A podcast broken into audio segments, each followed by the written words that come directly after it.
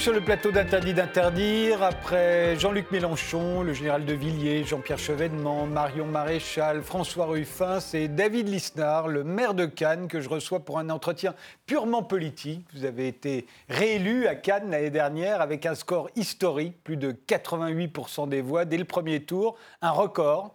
En juin dernier, vous avez lancé votre propre mouvement que vous avez baptisé Une Nouvelle Énergie et François Barouin vous a désigné comme son successeur idéal à la tête de l'Association des maires de France. Le vote aura lieu mi-novembre au moment du congrès de l'AMF. Si je vous ai invité aujourd'hui, c'est parce que vous incarnez une certaine modernité à droite. Euh, vous lui servez même de boîte à idées. Et puis, récolter 88% des suffrages au premier tour, ça laisse pantois. C'est quoi votre secret? Enfin, du moins, est-ce que vous avez compris pourquoi vous avez fait un score pareil? C'est un score qui, n'arrivera qu'une fois. Hein. J'en ai, j'en suis bien conscient. Et c'est dans un contexte particulier aussi. Comme je l'avais répondu à un de vos confrères, j'ai été élu avec un score de Corée du Nord dans une ambiance de Corée du Sud. Quoi. On avait les combinaisons dans les bureaux de vote, etc.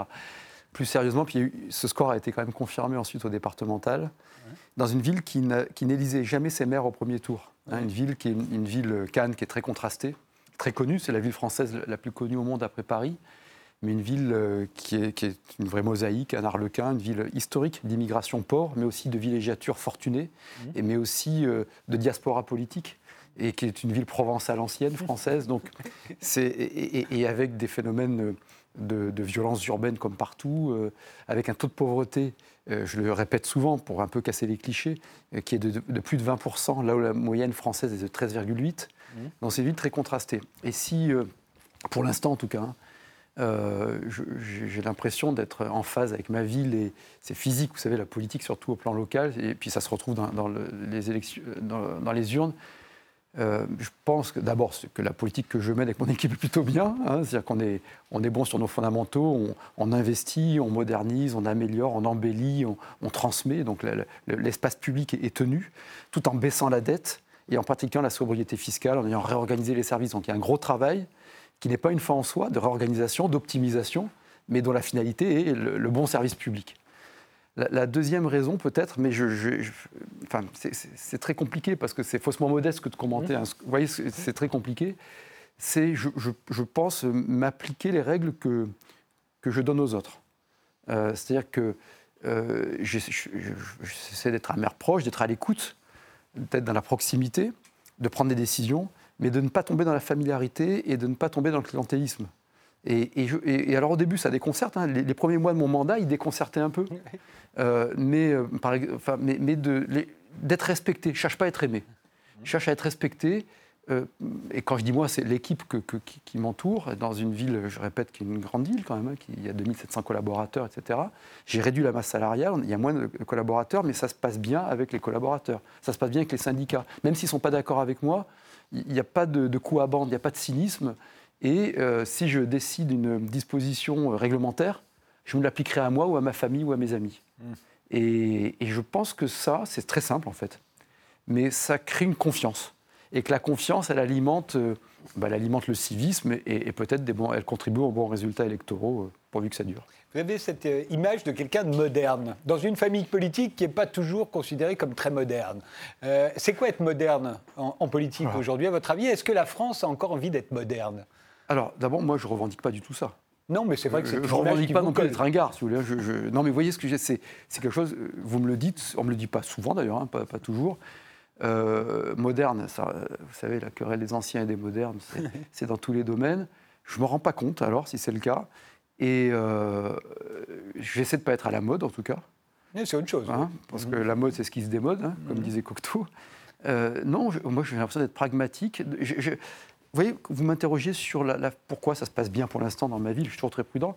Parce que je ne mens pas sur qui je suis non plus. J'ai des idées, j'ai des convictions, je les affirme. Mais en revanche, euh, quand je gère la ville, je mets en adéquation avec mes idées. Mais je respecte un projet de mandat et je ne cherche pas à adapter la réalité à mes idées qui est un travers, euh, mmh. parce qu'il y a soit ceux qui n'ont pas d'idées, il y en a beaucoup, soit ceux qui ont des idées mais qui, deviennent idéologues. Mmh. Et euh, donc, euh, moi, alors, je suis incapable de vous dire ce qu'il y a de moderne ou pas. Je, Vous, comprenez, ça, peut être dit que par un tiers ou un observateur. Je, moi, je, suis qui je suis, quoi. Je ne sais pas si mes enfants me trouvent moderne, par exemple. Vous voyez et, je ne suis même pas sûr que ma mère ou mon père me trouvent moderne. Je n'en sais rien, en fait. Mais alors, ma deuxième question, est-ce que la France a encore envie d'être moderne?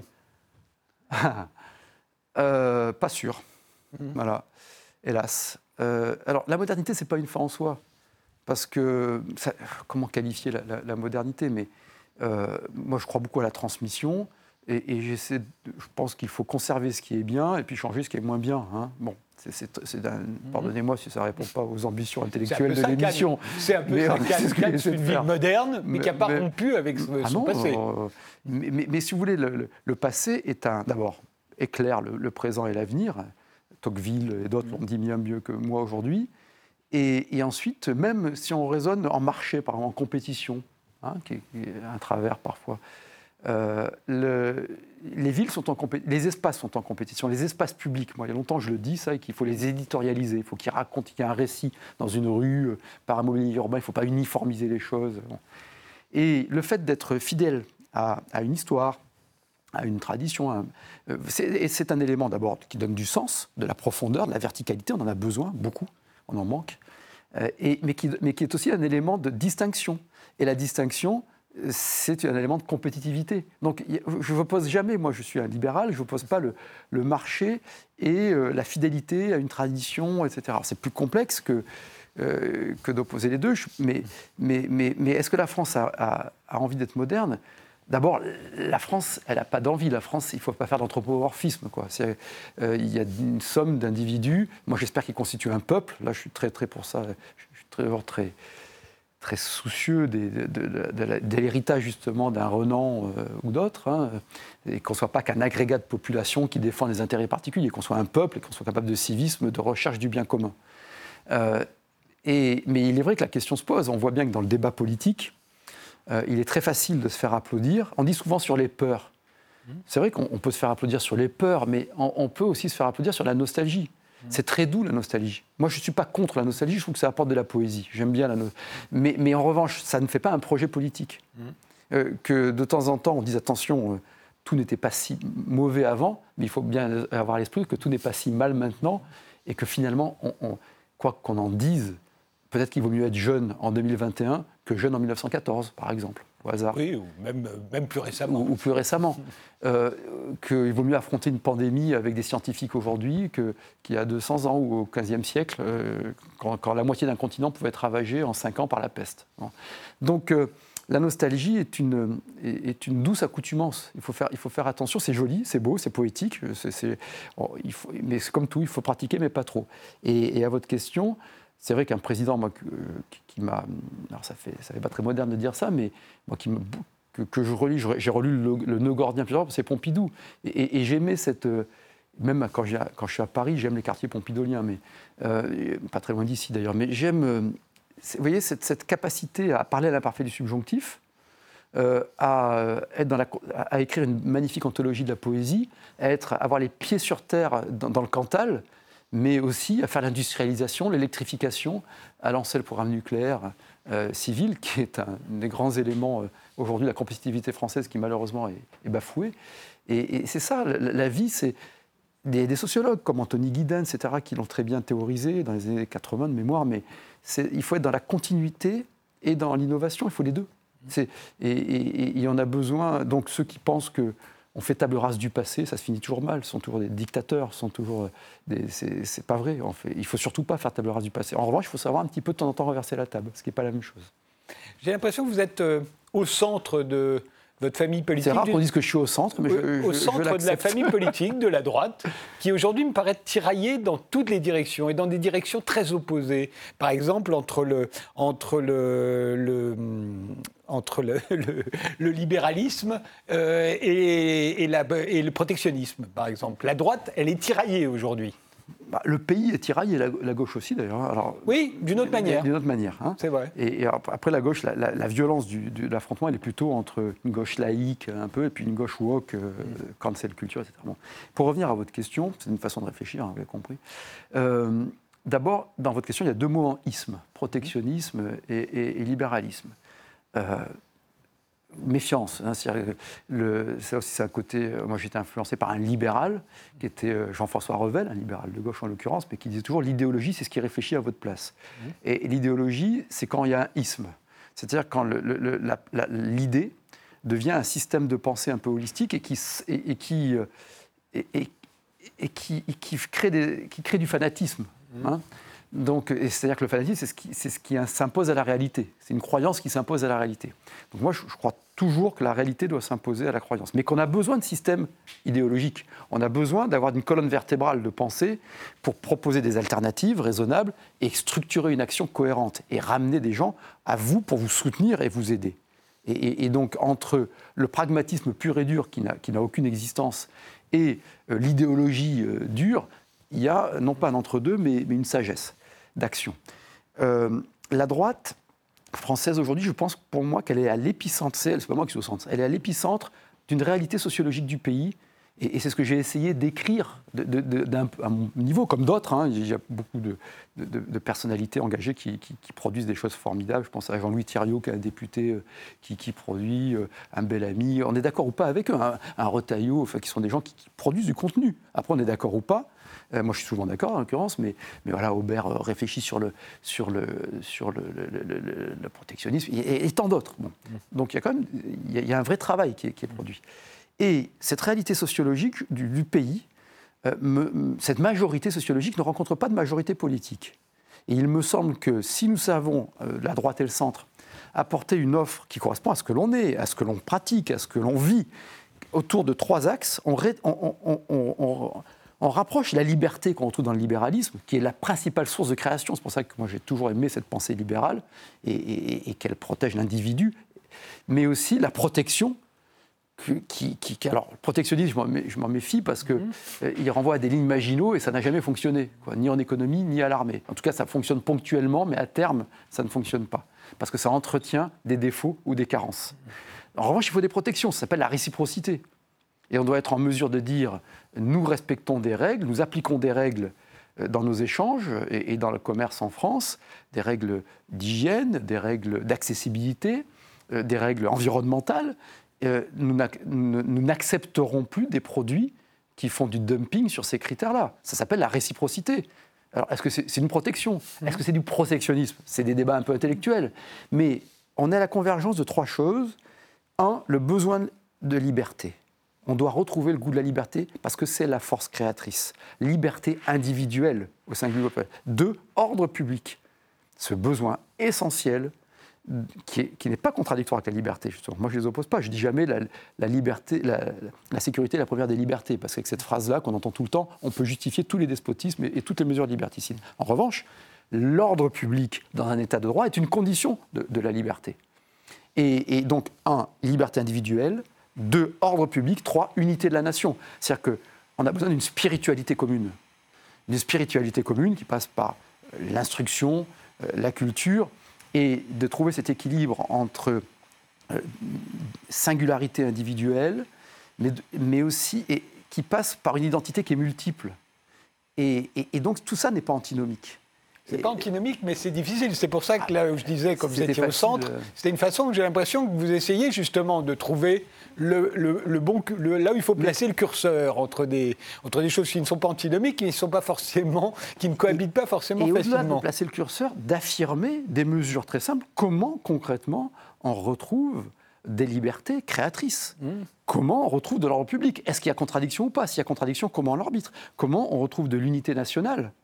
Euh, qui, ne soit pas une machine à broyer. Justement, cette unité nationale, là aussi, me semble-t-il, la droite est tiraillée euh, entre la liberté, la liberté individuelle euh, qu'elle a toujours caressée, on va dire, et puis l'identité, j'irais même jusqu'à dire l'égalité, parce qu'à partir d'un certain moment, on est hanté aujourd'hui, la droite, mais pas seulement la droite, vous avez raison, elle est hantée par l'identité nationale, par le séparatisme, par le communautarisme, par euh, euh, par tout ça, et qu'au fond, ça commence à ressembler à un moment les valeurs de la République qu'on est tous censés partager, alors que non, ce qu'on est obligé de respecter, c'est la loi, mais pas forcément les valeurs. Et, donc, on a l'impression qu'on ne voudrait plus voir qu'une tête. et, c'est une question euh, euh, fondamentale. Vous touchez juste d'expérience de vie, moi, ce que je constate dans ma vie de père de famille, mais dans ma vie de mère, sans faire de mauvais jeu de mots, de mère de, ma ville. Et puis ensuite, j'essaie de toujours remettre en, en, confrontation, en tout cas, de l'empirisme, ce que je constate, de l'inductif et puis du déductif, des choses que je peux lire par ailleurs, euh, d'être toujours autodidacte, quoi, d'essayer toujours de, de progresser. C'est que, précisément, à force de, ne plus chercher, je vais essayer de faire ça dans l'ordre. Euh, on a eu depuis 14-18, même avant, ça avait commencé sous les anars euh, schistes en Russie, etc. Mais ça a été catalysé, et puis il y a eu l'absurdité de 14-18, de la boucherie, il y a eu l'absurdité absolue de la Shoah. Vous avez mai 68, donc une sorte de relativisme qui naît de, ces absurdités, qui montre que le progrès technique n'est pas forcément un progrès euh, moral. Et, que, comme disait Rabelais, enfin c'est l'humanisme, science sans conscience n'est que ruine de l'âme. voilà, c'est, bon. On n'a jamais fait mieux comme phrase. Et euh, donc là-dessus, il y a eu une espèce de relativisme. Or, apprendre à relativiser, c'est une forme d'intelligence. Mais le relativisme, encore un moaïsme, consiste à dire que, j'utilise souvent cette formule, que tout se vaut. Hein, mais que si tout se vaut, rien ne vaut à la fin. Et le relativisme, il, produit un nihilisme. Et ce nihilisme, en fait, vous le retrouvez dans le communautarisme. C'est-à-dire que quand vous dites, quand on dit, attends, aujourd'hui le problème, c'est pas tellement que la République, elle peut écraser les individualités. Ça a été le cas lorsqu'elle s'est faite contre les régions, contre, euh, dans, l'histoire de France, c'est très intéressant de, hein, de, voir cela. Euh, la monarchie d'abord, et ensuite la République qui a continué l'œuvre de, la, monarchie. Il y a un continuum, quoi qu'en pense les révolutionnaires, mhm. entre la monarchie, les empires, etc. Et, euh, et donc là-dessus, les individus, s'ils n'ont pas un, haut dénominateur commun qui s'appelle la nation, qui produit des règles communes, mais les règles, c'est pas, comme dit Pierre Manant, les, les, valeurs de la République, les règles républicaines, c'est un tuyau. On a besoin d'un contenu qui nous rassemble, qui nous réunit. Ce contenu, qui doit transcender nos origines, notre condition sociale, notre éventuelle religion, euh, etc., notre sexe. Euh, c'est un substrat qui est fait de, de mode de vie qui est fait de partage des grandes œuvres de l'esprit. C'est pour ça qu'avec Christophe Tardieu, on a écrit ce livre qui s'appelle La culture nous sauvera, euh, qui est fait de, la raison critique, de, de mode de pensée commun. C'est pas forcément une machine à broyer, là aussi il faut trouver le bon équilibre. Mais regardez, raisonnez par l'absurde, et, je refinis ma boucle. Quand vous me dites euh, euh, ça s'oppose à des groupes, etc. Mais ces groupes-là, eux, nient l'individu. Moi, je pense qu'aujourd'hui, la nation et la République est venue protectrice de l'individu que l'universalisme républicain est protecteur de l'individu. Euh, quand, vous êtes dans, dans, un univers qui ne voit qu'un élément de votre identité, c'est-à-dire que vous n'êtes que blanc de plus de 50 ans, ou vous n'êtes que maghrébin, euh, ou vous n'êtes que riche, ou vous n'êtes que femme, ça devient un essentialisme. Et que cet essentialisme-là, la meilleure façon de le contrer, c'est l'esprit républicain, c'est euh, les valeurs qui sont anciennes de la France, qui ne sont pas que républicaines. C'est un substrat qui vient de la, logique grecque, du droit romain, de la, de la grande culture judéo-chrétienne, de l'esprit des Lumières. il y a une, permanence de la France et il y a cet universalisme républicain euh, qui n'est pas né pour rien en France et aux États-Unis d'ailleurs, mais, notamment en France, qui, qui, qui et qui, s'il est bien équilibré, permet d'avoir une unité mais de respecter euh, l'unicité de chaque individu et de ne pas enfermer les individus dans des groupes sociaux qui sont souvent des groupes géographiques. C'est le problème aujourd'hui de l'immigration concentrée dans, des quartiers et qui fait que les, individus ont du mal à devenir français et ne se sentent pas français. De même, j'ai l'impression que la droite est tiraillée entre le, doit-elle, est-ce qu'elle doit défendre ceux qui ont réussi? C'est une preuve d'intelligence d'être tiraillée. Hein. Tout à fait. Il y a des gens qui ne sont pas tiraillés du tout. Hein, est-ce qu'elle doit défendre euh, ceux qui réussissent? Les fameux 1%, ou est-ce qu'elle doit défendre au contraire les, classes populaires et les classes moyennes? Elle doit, défendre la réussite, pas la même chose. Et, que cette réussite, elle doit être accessible, évidemment, aux classes populaires et aux classes moyennes. Je pense que la matrice de la liberté, c'est la... Et d'ailleurs, vous avez introduit notre dialectique entre liberté et égalité, mais c'est la meilleure façon de, de créer de la justice sociale. Or, pour moi, l'égalité est indissociable de la liberté. Mais l'égalitarisme est un, des mots les plus MAUX, un, mal euh, profond du pays. On pourrait vous parler du, déclassement le plus grave qui est le déclassement éducatif, qui pour moi est le fruit notamment de l'égalitarisme. Pourquoi?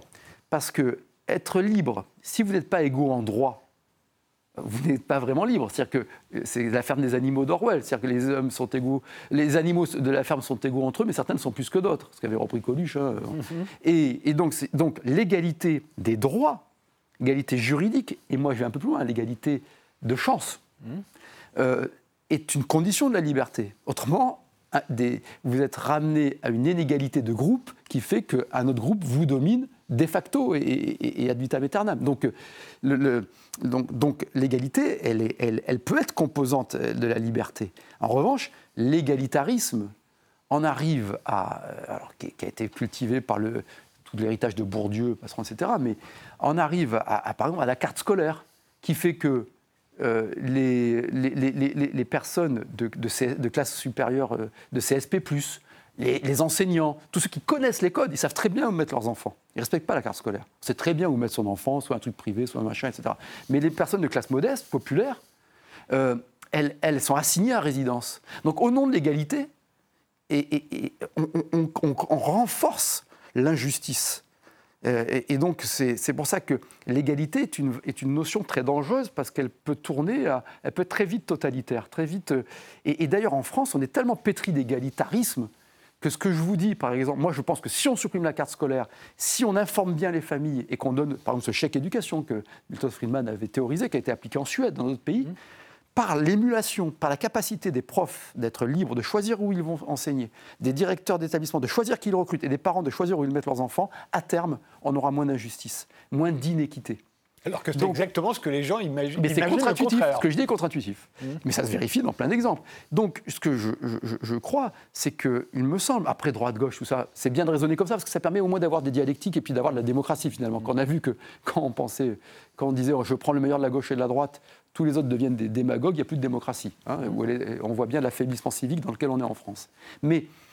Euh, je, pense que moi, si je me suis, qui viens d'un milieu, je ne veux pas vous raconter même, mais pas pauvre, mais enfin voilà, de, parents artistes, euh, sportifs, reconvertis dans le petit commerce, d'indépendants, avec des périodes de croissance, hein, des périodes de, puis prospérité, puis des périodes de, beaucoup plus dures. On nous apprend à être indépendant, mais si je me sens de droite, parce que je, crois à la France créatrice, je, veux, être moi-même indépendant, c'est ce que j'essaie d'inculquer à mes enfants, et surtout que euh, je pense que la droite doit défendre l'égalité des chances. Chacun doit avoir ses chances. Or, aujourd'hui, ce système égalitariste, il, nous assigne à résidence identitaire ou à déterminisme social. On pourrait le développer longuement. Et, c'est en quoi je, pense que un, libéralisme intelligent peut être la meilleure source de progrès, y compris de progrès, pas de progressisme, hein, de progrès, pas la même chose. Autre tiraillement entre l'Europe et l'indépendance nationale. Hmm Là aussi, on a l'impression qu'il y a des va-et-vient permanents. Bien sûr, et, il va falloir à un moment donné faire, un, un, choix là-dessus, faire un choix. Euh, L'Europe est, est, une source d'indépendance nationale et de puissance. Il faut raisonner en puissance. On a besoin de raisonner en puissance. La politique, c'est ça. Hein. Et, si on ne raisonne pas en puissance, on, devient à un moment donné impuissant. Hein. Mmh. Donc, euh, euh, et, donc l'Europe est un levier dans un monde multipolaire. Et on a besoin, dans certains domaines, d'avoir une taille critique sur la recherche et développement, sur certaines filières industrielles, sur le numérique qui pose des questions de liberté, on a besoin d'associations européennes, de coopération européenne. Et, donc, moi, je pense qu'on a besoin d'une institution européenne, d'une Union européenne qui ritualise cela, qui donne des rendez-vous, qui stimule les coopérations. En revanche, on est devenu dans un système qui est supranational. Alors moi, je suis pour l'international, je suis pour la coopération européenne, pas pour la supranationalité. Et, et là-dessus, c'est en cela que l'Union européenne devra être réformée, à mon sens pour que euh, elle, et, elle ne pourra l'être que si on part de projets. Dès que vous avez des projets, vous arrivez à faire des alliances. Et il est vrai que, alors souvent, c'est un peu une tarte à la crème de dire on doit faire un Airbus de ci, un Airbus de là, mais on a raison parce que Airbus ça a fonctionné. Voilà, c'est une magnifique euh, euh, aventure européenne autour d'une finalité même. Et, qui, et, donc entre la simple coopération internationale assez aléatoire et, et un machin bureaucratique, il y, a la possibilité d'avoir une Union européenne qui, euh, autour de projets validés, y compris par référendum européen, pourquoi pas, mettent des moyens en commun avec des objectifs communs, des évaluations communes. je pense que c'est une forme plus moderne de construire l'Europe. On est un peu au bout de, ce système qui a été plébiscité jusqu'aux années 90 et qui depuis est en mais, rejeté. Euh, mais vous voulez dire qu'il faudrait la réformer, ça veut dire la démanteler en partie, parce qu'elle est partie bien, bien plus loin, l'Europe, aujourd'hui Disons la recadrer, pas la démanteler, la recadrer. Euh, recadrer euh, le, pouvoir de la Commission européenne. Euh, regardez, on, transpose des normes, la, fabrication de la norme pose problème. Il y a eu des progrès avec le traité de Lisbonne, mais ça ne va pas assez loin du tout. mais moi, je l'ai vu dans un certain domaine, d'ailleurs, dans, le domaine de la directive SMA sur les, et sur le numérique, sur les services audiovisuels. non seulement la France, parce très on dit que c'est l'Europe le problème, mais c'est nous qui surtransposons, on est le pays d'Europe qui surtranspose le plus, donc le problème c'est souvent nous. Et, j'aime pas les boucs émissaires, moi, parce que ça cache toujours nos propres faiblesses. Oui, on incrimine l'Europe, c'est pas la faute de l'Europe. Bah, il y, a une partie de, ces institutions sont au bout européennes, donc il va bien falloir les régénérer. Et les régénérer, ça ne peut être que dans le sens de, projets communs et, de renfort démocratique. Mais euh, sur la, la, la, surtransposition, mais, mais, on a aussi des textes qui, non seulement une fois qu'ils sont comment se fait-il que les textes de transposition doivent à nouveau être validés par des institutions européennes? Enfin, il faut arrêter le délire, vous voyez? Mmh, mmh. et, la difficulté, c'est que quand vous n'avez pas de finalité clairement affirmée, quand vous n'avez pas de projet d'intérêt général, l'organe crée la fonction bureaucratique. Et, c'est, je, passe mon temps à, à dire des exemples là-dessus, mais donc du coup, on s'intéresse aux détails. L'Europe, elle ne doit pas s'intéresser à tous les... Elle doit pas être une sorte... Elle doit pas reprendre les travers de l'État de, l'État en France, quoi, qui, qui là aussi euh, a inversé la charge de la preuve et qui fait qu'il schématise tout, on prévoit tout. Je pourrais vous en parler. On fait une pause, on va en reparler de la bureaucratie. On fait une pause, on se retrouve juste après.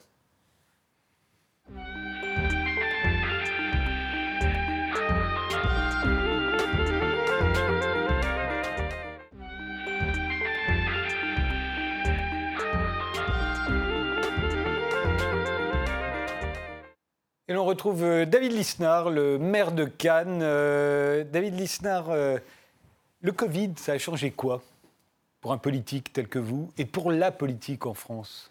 Un, ça nous a ramené à notre condition humaine, à fragilité, et, donc au rôle de la politique et du politique, comme toute crise violente. ce que l'on pensait être la règle, c'est-à-dire une sorte de paix et de sécurité, y compris sanitaire, on a compris que dans les cycles longs de l'histoire, c'était l'exception et que l'histoire de l'humanité, c'est une histoire de guerre, hélas, et, euh, d'épidémie, hélas, et que la politique, euh, on le sait depuis Hobbes, hein, euh, l'homme étant un loup pour l'homme, et si vous ajoutez des virus, ça fait deux fléaux, a besoin de, le, groupe a besoin de se protéger. Et, c'est pour ça qu'a été inventée la politique, qui, qui est le propre de l'espèce humaine avec la prière et la production artistique. Ça va encore pas faire plaisir aux antispécistes, mais on n'est pas une espèce animale comme les autres. Voilà.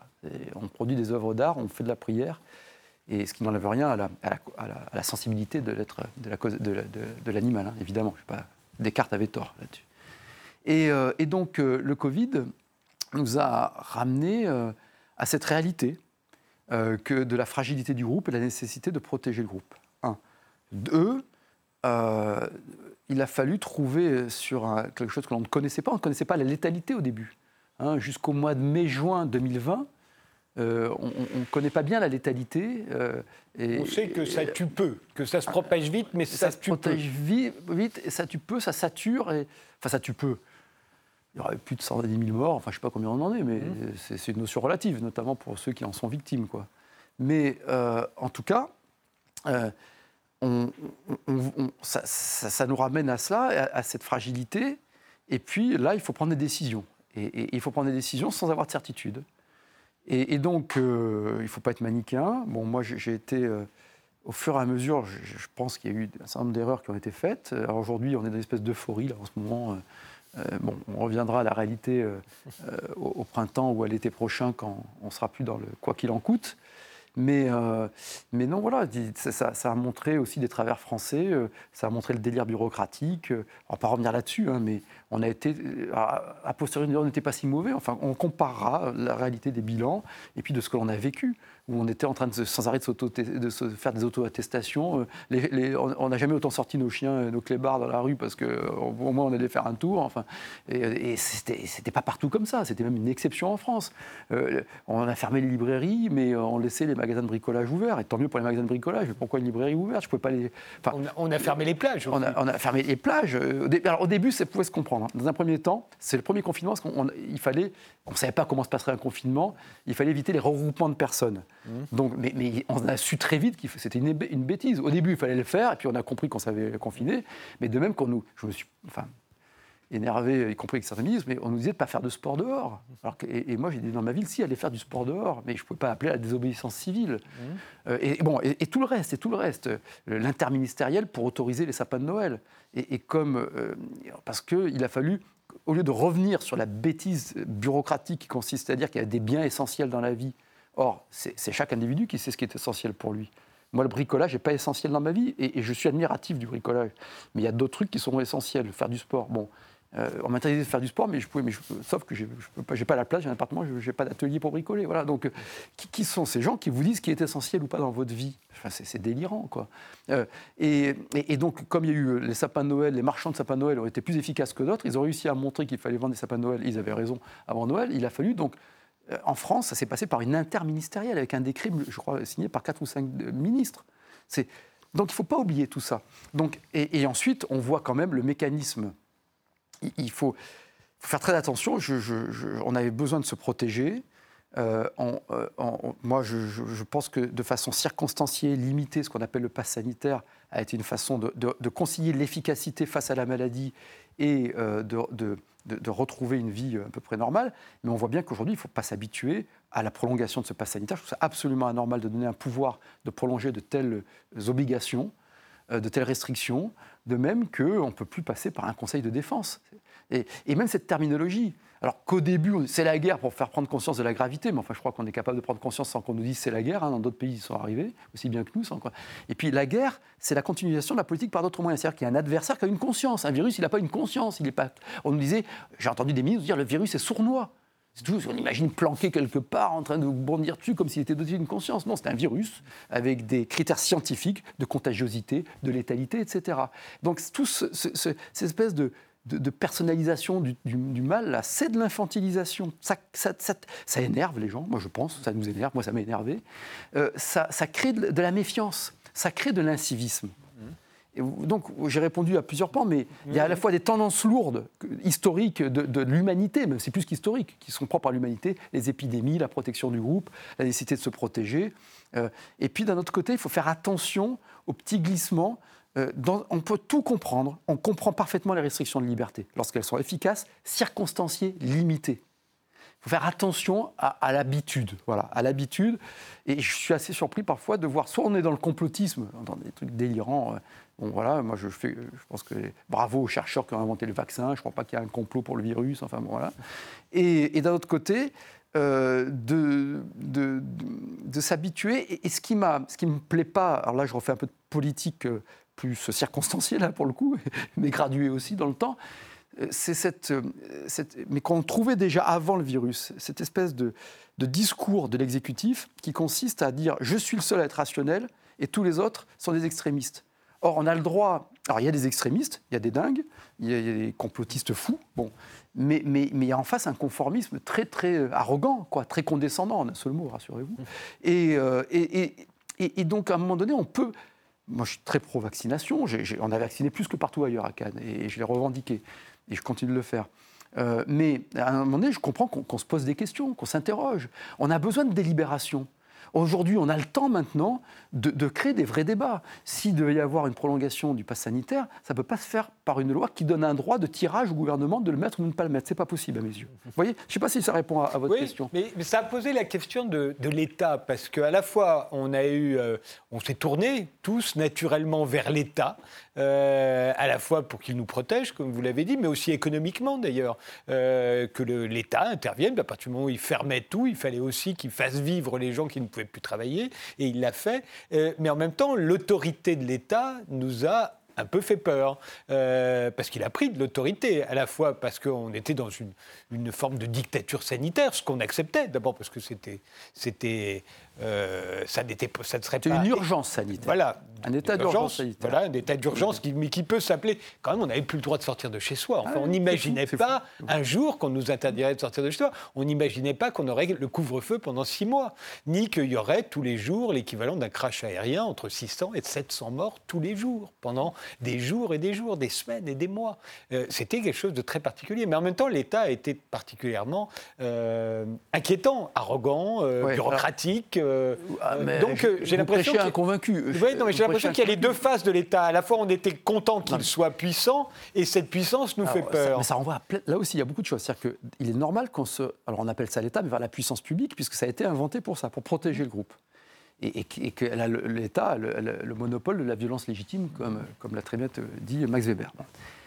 Ensuite, le problème, c'est que, contrairement à ce que vous dites, il y a eu de l'autorité, mais pas toujours. Il y a aussi de l'autoritarisme et parfois un manque d'autorité. C'est-à-dire que moi, j'ai vécu des, situations dans certains secteurs géographiques où le confinement ne s'appliquait pas à tout le monde et où l'État était faible avec les forts et fort avec les faibles. Et ce qui est un travers très français. Euh, réellement, où, euh, comme on n'a pas su faire de, micro-isolement de personnes contaminées, on a fait des macro-mesures très pénalisantes pour le groupe. Oui, parce qu'en France, on euh, n'isole pas les malades. Hein, voilà, et oui, ce qui était, ce qui était enfin moi, là-dessus, à un moment donné, il faut, oser casser des œufs pour faire une omelette. Et je dis, il fallait mieux isoler de façon un peu plus rigoureuse les, malades, mais laisser plus de liberté pour, pour le groupe. je me suis opposé intellectuellement, mais après, je, vous savez, c'est la fameuse phrase d'Alain, hein, résistance et obéissance, voilà les deux vertus du citoyen. On résiste intellectuellement. On résiste intellectuellement, mais on obéit tant que c'est légitime. Et on a eu des moments où on s'est posé la question. Moi, je me suis posé la question est-ce qu'on ne tombe pas dans l'illégitime complet? Mmh. Et ça se joue à quelques semaines, peut-être, à quelques jours. Et, euh, mais euh, là-dessus, euh, il y avait des quartiers où il n'y avait pas de confinement le soir, où il y avait des bandes entières dehors. Quoi. Et, l'État ne regardait pas. Où il y avait même des instruments. Oh, c'était euh, les premiers couvre-feux euh, après confinement, ça va être l'été 2020, où on disait ne regardez pas trop. quoi. Et nous, on envoyait la police municipale, mais ça dérangeait. Je voyais bien que ça dérangeait euh, l'État.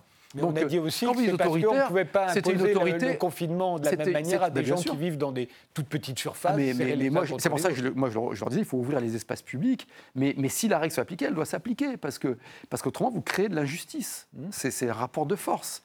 Et, malheureusement, très souvent, c'est ce qui arrive en France. Donc, il y avait parfois un peu d'autoritarisme communicationnel. On, montrait qu'on allait contrôler là, puis on fait venir la caravane médiatique.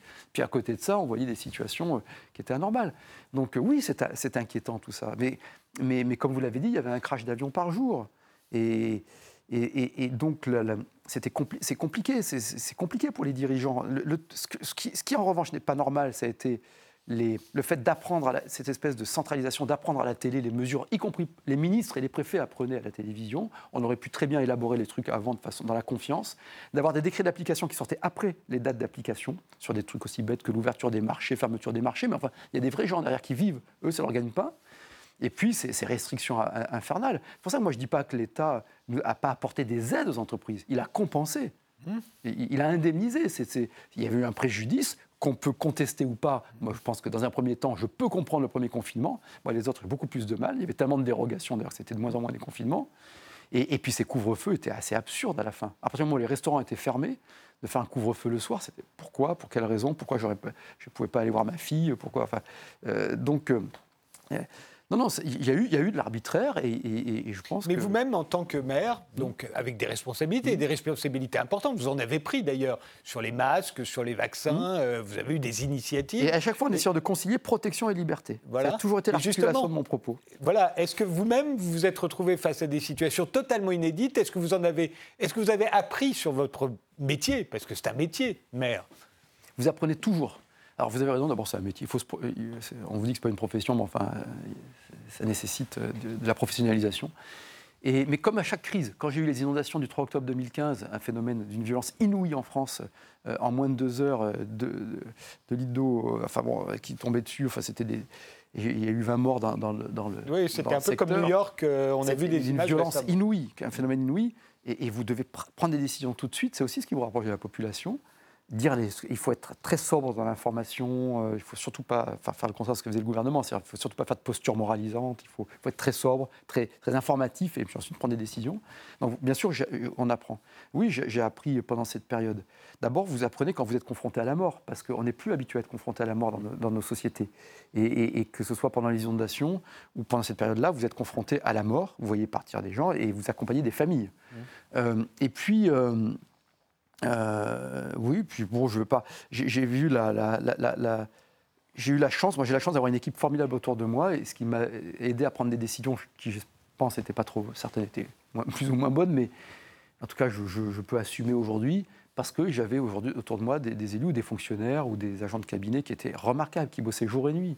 Et ça m'a permis de voir euh, à quel point ces équipes étaient euh, d'un dévouement magnifique. Et donc l'homme n'est pas un loup pour l'homme finalement bah, Il est les deux. C'est tout. Les, les, loups chassent en meute. Quoi. L'homme est un loup pour l'homme, la fameuse phrase de Hobbes. Pour moi, c'est vraiment une phrase de droite. Et qu'est-ce qui est Qu'est-ce qui fait que vous êtes de droite, vous? Vous le savez Pourquoi vous êtes de droite? Vous savez, euh, tout ça, c'est des notions. Est-ce que ça veut dire encore? Je, pense qu'on a besoin de clivage civilisé. Mmh. Euh, c'est-à-dire qu'autrement, on n'a pas de démocratie. Donc, euh, on peut appeler ça conservateur réussir ça gauche droite. En France, on dit gauche-droite, pourquoi pas? Moi, ma droite à moi, mais il y en a autant que de gens de droite, surtout les gens de droite, on est quand même assez, pas loin des anards parfois, hein, surtout quelqu'un comme moi, mais c'est, je vous dis, une droite de la c'est cette dialectique liberté et responsabilité. Pour moi, c'est la matrice de tout.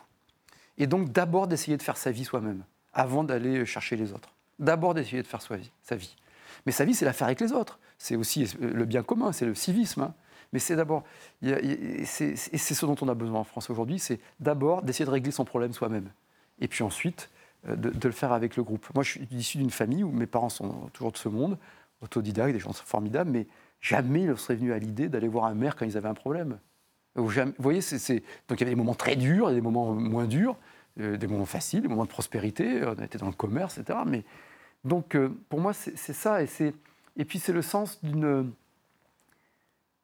d'avoir une espèce d'esthétique dans le tragique. Quoi, d'une, je pense que c'est peut-être ça de droite, mmh. c'est une espèce de poésie, d'esthétique, de, ah, c'est prétendu, mais je ne sais pas si je l'applique à moi, mais d'élégance. De, c'est Cyrano de Bergerac. Il meurt, c'est triste, mais c'est beau. Quoi.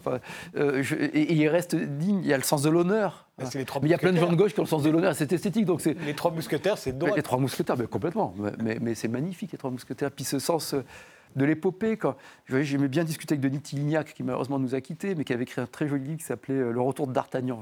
C'est ce qui me fait penser. À...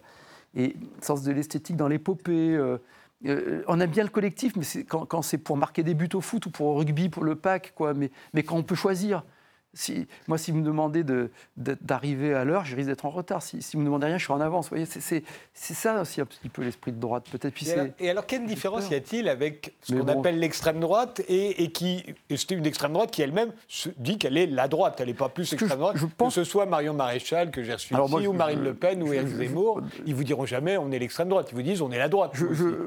D'abord, on est toujours l'extrémiste de quelqu'un, parce que moi, il m'arrive maintenant de faire qualifié de, droite dure, j'ai vu récemment. que je me, parfois, je me sens à gauche avec les gens de droite et à droite avec les gens de gauche. Mais ça, c'est plus de contradiction, c'est pour la dialectique. Non, mais ce que je crois que la, différence, c'est, euh, c'est peut-être que le, dans l'histoire, en tout cas, hein, je ne peux pas théoriser chez, ces personnes-là qui, ont des qualités et des défauts comme tout le monde, mais c'est le bouc émissaire. C'est-à-dire que moi, je, je, je pense que l'extrémisme a tendance, mais l'extrémisme de gauche aussi, à, à, nous extérioriser de notre responsabilité et à, et, voir dans ce qui nous arrive toujours, en tout cas de négatif, une responsabilité extérieure. Alors ça peut arriver, hein. il y a des méchants, il y a des adversaires, il y a des, il y a des complots. C'est pas parce qu'il y a des complotistes qu'il n'y a pas de complot. Donc tout ça, tout, ça, tout ça est vrai. Mais euh, c'est de chercher forcément euh, une, une, de, de, nous exonérer de nos propres responsabilités. Euh, et, je, il me semble que c'est un, point commun de, l'extrémisme. Et donc de tomber dans une flatterie, dans une démagogie qui consiste à, au bout d'un moment, d'en faire un système et, donc de désigner euh, de façon extrêmement simple, monolithique, le mal.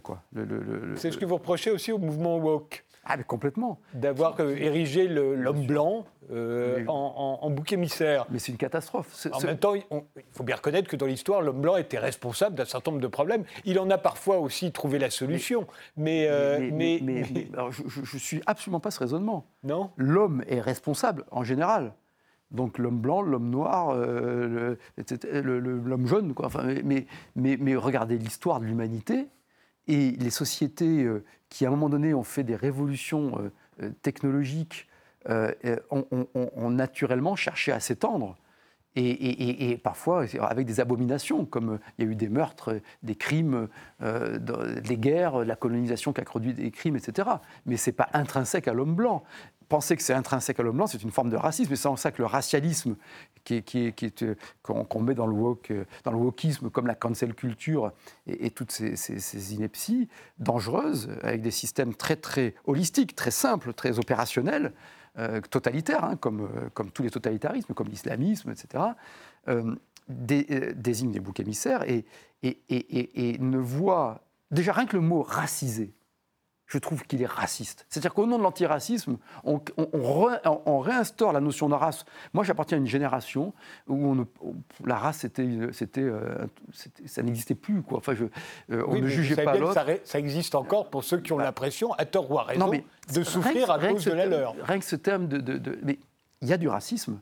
Et c'est, c'est abominable. C'est, c'est condamner quelqu'un, non pas pour ce qu'il fait, mais pour ce qu'il est. Donc, euh, il faut évidemment condamner le racisme. Il y a de la discrimination même, même si je n'aime pas le terme, c'est une réalité, il faut la condamner. C'est l'honneur de notre civilisation que d'avoir défini ce que c'était que le racisme et de l'avoir et, et la discrimination, et d'en avoir fait même des circonstances aggravantes dans le code pénal. Il y a beaucoup de civilisations euh, où on ne se pose pas la question. Hein. bon. Et euh, ces, ces sont tellement euh, dans leur système qu'ils ont, avec le terme racisé, vous, ne pouvez, vous n'êtes pas racisé, vous. Moi, je ne suis pas racisé. Mais pourquoi moi, je veux être racisé comme tout le monde? Si, les autres sont racisés, je pense que je me distingue. Mais en fait, je ne veux pas être racisé du tout. Et, je ne vois pas l'autre comme. Mais vous pourriez l'être. Mais, Certains homosexuels se considèrent comme racisés. Mais, tout cela n'a aucun sens dans le sens où on nie l'universalité de l'homme. Et c'est pour ça que le système français, l'universalisme républicain, indispose autant tous ces gens-là.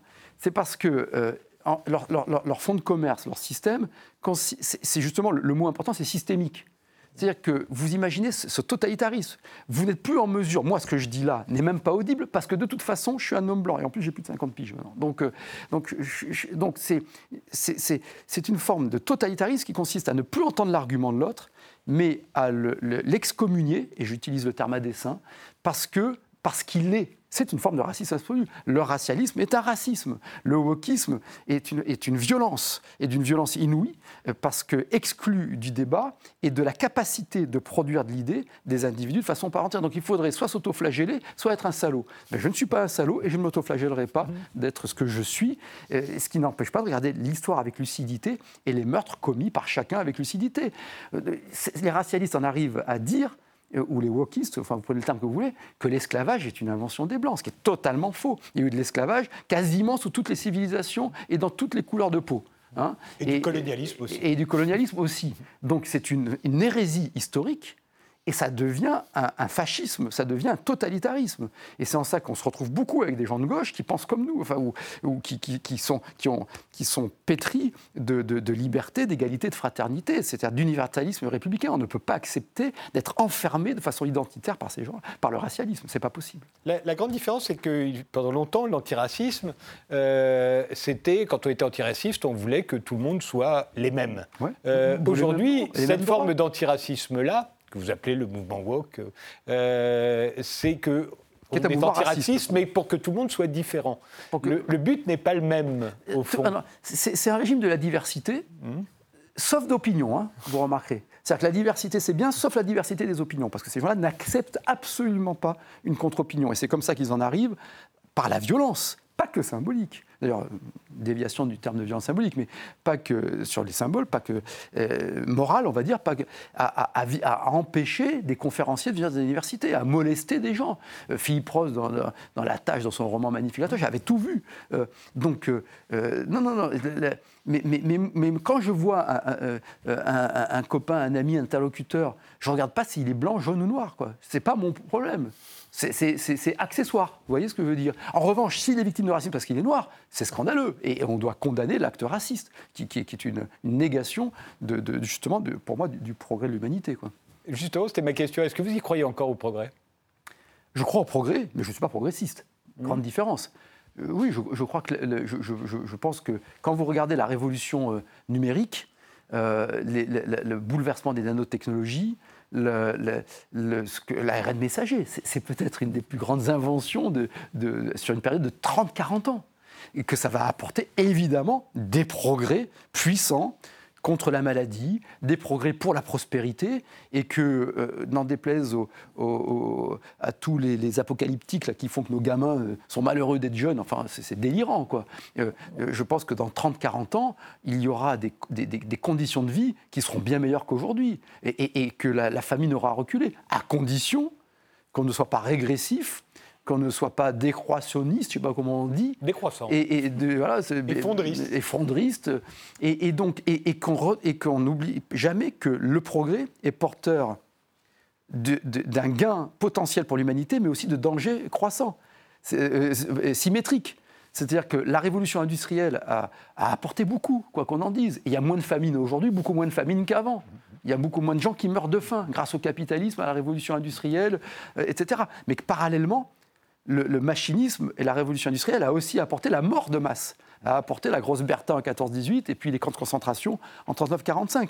Et qu'aujourd'hui, la révolution numérique, le transhumanisme, euh, euh, la, robotique sont porteurs d'immenses progrès potentiels, mais qui sont aussi porteurs de, de, et c'est là que l'homme de droite euh, vigilant ou pessimiste, je ne sais pas ce que vous direz, mais euh, s'exprime, sont aussi porteurs d'aliénation symétrique et qu'on en revient toujours à, la nécessité de réinventer, de régénérer plutôt, réinventer l'humanisme. Science sans conscience n'est que ruine de l'âme. Donc on doit progresser sur le plan philosophique autant qu'on progresse sur le plan scientifique. Autrement, il y aura de... Euh, voilà, regardez le système chinois et, vous verrez ce que les technologies de reconnaissance faciale, ça peut apporter de la protection, ça peut apporter de l'aliénation. Il nous reste une minute. Euh, votre dernier livre, c'est La culture nous sauvera, que vous avez écrit avec euh, Christophe Tardieu, qui est paru aux éditions de l'Observatoire. Vous pensez vraiment que la culture nous sauvera parce qu'elle nous divise aussi? C'est une exhortation, euh, c'est une espérance. Euh, l'espérance, c'est un risque à courir. Hein. Mhm. Un homme de droite qui a dit ça, Bernanos, enfin de droite, Bernanos. et, euh, et oui, moi je, pense qu'aujourd'hui, dans une société fragmentée, éclatée, Jean Fourquet l'a très bien dit, hein, mhm. c'est devenu presque un concept commun, l'archipélisation.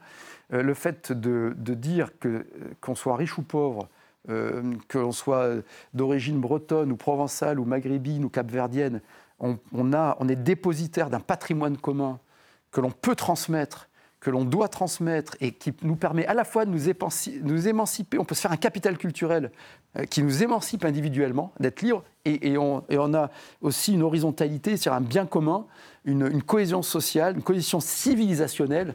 Donc je pense qu'on est face à un virage civilisationnel, à un danger civilisationnel, à un enjeu civilisationnel, et que la culture entendue comme la transmission des grandes œuvres de l'esprit et la production de grandes œuvres, parce que le patrimoine, c'est une création, euh, c'est une ancienne création, et que tout n'est pas culture, contrairement à ce qu'on nous a raconté pendant des années. Euh, et, comme Anna Arendt, enfin, hein, c'est notre héritage n'est possédé d'aucun testament, euh, disait René Char dans les feuillets d'hypnose, et Anna Arendt, dans la crise de la culture, définit cette singularité de l'œuvre qui résiste à son auteur et, qui, est une, la création culturelle, c'est une rupture entre le passé et, l'avenir, c'est le présent, mais c'est ce présent qui va devenir lui-même un élément de transmission du patrimoine. C'est cette pensée, mais elle est, complexe et jusqu'à la mort, on peut la, complexifier et tout. Et donc, euh, oui, la culture peut nous redonner de l'unité, de l'espérance, à la fois des chances individuelles, c'est bon pour lutter pour l'égalité des chances, et aussi de l'unité civilisationnelle. On en a tellement besoin, quoi. on est tellement fragmenté, tellement éclaté. Donc la culture seule ne nous sauvera pas, il faut de la prospérité, mais c'est aussi une source de prospérité. Il faut de la prospérité économique, mais l'unité civilisationnelle, plus l'ordre régalien, juste, l'ordre juste, aurait dit Ségolène Royal à juste titre, eh bien c'est ce qui peut nous sauver. Merci. Merci à vous. D'être venu dans Interdit d'interdire. Merci de nous avoir suivis et rendez-vous au prochain numéro.